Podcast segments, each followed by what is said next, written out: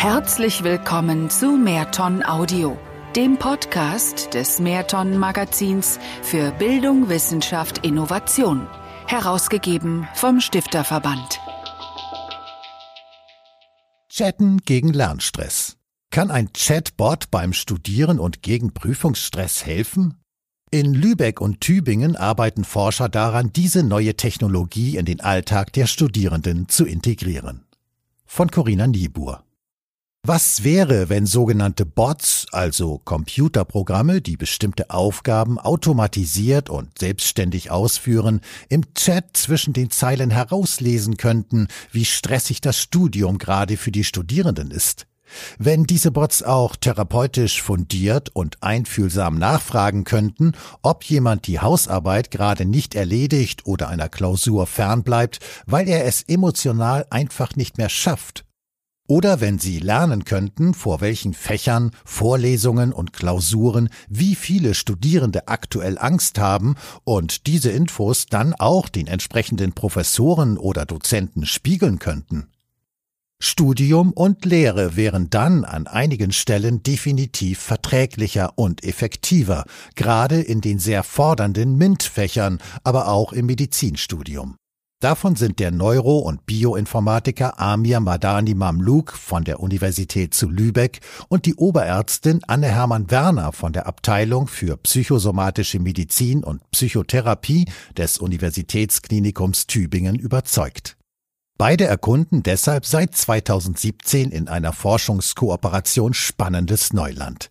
Die Schnittstelle zwischen persönlichem Lernbegleiter Bot und Therapiebot. Unterstützt wird das Vorhaben unter anderem durch das vom Stifterverband und von der Reinhard Frank Stiftung vergebene Digital Learning Transfer Fellowship.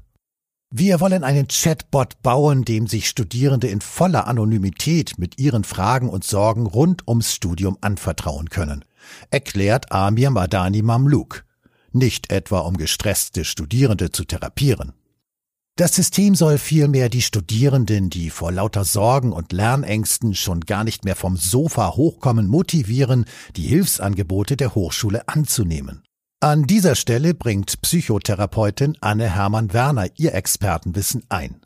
Wann und wie genau sollte der Bot das Stressthema ansprechen? Welche Worte sind bei welchem Thema einfühlsam gewählt? Welche schrecken ab? Wie kann ein Bot auch zwischen den Zeilen lesen, wie es dem Studierenden gerade emotional geht? Dabei müsse nicht zwingend im Chatformat funktionieren, was sich im Praxiszimmer bewährt habe, so Anne Hermann Werner. Deshalb loten wir zunächst einmal aus, wie man es sprachlich hinbekommt, einen persönlichen Lernassistenten als Bot zu designen, der einerseits mit den Studierenden ganz entspannt über Alltägliches im Studium chatten und Fragen zum individuellen Studienverlauf beantworten kann, andererseits aber auch mitbekommt, wenn Chatpartner gerade Stresssymptome oder Ängste entwickeln. Amir Madani Mamluk und Hermann Werner erhoffen sich so Einsichten in eine Thematik, die wiederum vielen Hochschulvertretern Sorgen bereitet. Viele Studienfächer machen Studierende krank, reihenweise, weil der Lerndruck anscheinend zu hoch ist. Zahlen nennt eine 2015 veröffentlichte Umfrage der Techniker Krankenkasse unter Studierenden. Jeder vierte Studierende soll während des Studiums schon ein Ausmaß an Stress erlebt haben, das nicht mehr mit den gewohnten Ausgleichsstrategien bewältigt werden konnte. Bedenkliche Ergebnisse belegt auch eine Umfrage, die an der Universität zu Lübeck im Wintersemester 2017-18 stattfand, kurz vor der Klausurphase. Die Ergebnisse waren ernüchternd, so Amir Madani Mamluk. Nur ein Viertel der befragten Studierenden konnte mit dem Stresslevel gut umgehen und sozusagen im grünen Bereich agieren, der Rest war zumindest sehr gestresst. Ein Viertel sei sogar mit dem Druck überhaupt nicht mehr klargekommen, was wirklich erschreckend sei. Was den Wissenschaftler Amir Madani Mamluk an den Ergebnissen erstaunte, selbst die massiv gestressten Studierenden bezeichneten sich auffällig oft als sehr wissensdurstig. Wir dachten, die sind alle nur frustriert, weil sie so viel lernen müssen. Tatsache sei aber, so Amir Madani Mamluk weiter, dass den Leuten sehr bewusst sei, dass ein Studium ein hohes Lernpensum bedeute. Darauf hätten sie Lust, darauf hätten sie sich auch eingestellt. Die Studienlast zwinge sie aber dennoch im wahrsten Sinne des Wortes in die Knie. Doch können Chatbots an dieser Stelle wirklich helfen und halten, was man sich von ihnen verspricht? Das wird weltweit vielerorts gerade erforscht. Noch stecken solche KI-gestützten Botsysteme eher in den Kinderschuhen und erst wenige Hochschulen rund um den Globus erforschen deren Potenziale für die Lehre. In der Hochschulkommunikation ist der Einsatz von Bots dagegen weitaus häufiger, vorrangig um die Flut von Fragen der Erstsemester einzudämmen. Welche Klausuren muss ich belegen? Wie wird meine Studienleistung bewertet? Wo finde ich welchen Hörsaal? Welcher Professor lehrt was? Wie melde ich mich für Kurse an? Wie logge ich mich in die Blended Learning Software ein? Beispiele sind Pounds von der Georgia State University, Pitch von der Arizona State University oder Differ von der Norwegian Business School. In Deutschland beantwortet Alex speziell Fragen rund um Kurse und Module der TU Berlin.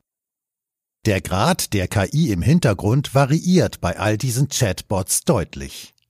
Viele Hochschulen beschränken sich noch auf den Einsatz sogenannter Scripted Bots, die ohne KI designt sind und im Chat lediglich die Standardantworten auf gängige FAQs abspulen, die so auch auf den Webseiten der Hochschulen stehen. Oft wird über das Angebot an Studiengängen informiert. Wie solche Serviceangebote Schüler ansprechen sollen, die sich für ein Studium interessieren, war Thema im Lehrforschungsprojekt Schorsch an der TU Nürnberg. Auch die deutsche private Hochschule EBC testet einen solchen Service seit Juni im Rahmen einer Masterarbeit. Doch zurück zum Chatbot-Vorhaben in Lübeck und Tübingen. Bis die emotional intelligente Lernassistentin oder Lernfreundin tatsächlich mit Studierenden oder Studieninteressierten chattet, werden noch ein paar Jahre vergehen. Bislang ist alles eher Zukunftsmusik. Auch Melinda ist erst ein Namensentwurf. Eine große Vision hat das Team aber bereits. Was der Chatbot an wichtigen Informationen anvertraut bekommt, soll auch dazu dienen, die Dozierenden über den mentalen Zustand ihrer Studierenden aufzuklären. Wenn wir wissen, welche Vorlesung gar nicht funktioniert hat, welcher Lernstoff auf Moodle für viele unverständlich war, welche Klausur den Leuten richtig Stress macht, vielleicht auch bloß, weil parallel noch viele andere Prüfungen laufen, dann sollten die entsprechenden Professoren und Dozenten das ruhig erfahren, so Amir Madani Mamluk. Letztlich gehe es darum, vor allem die sehr schwierigen Studiengänge überhaupt studierbar zu machen.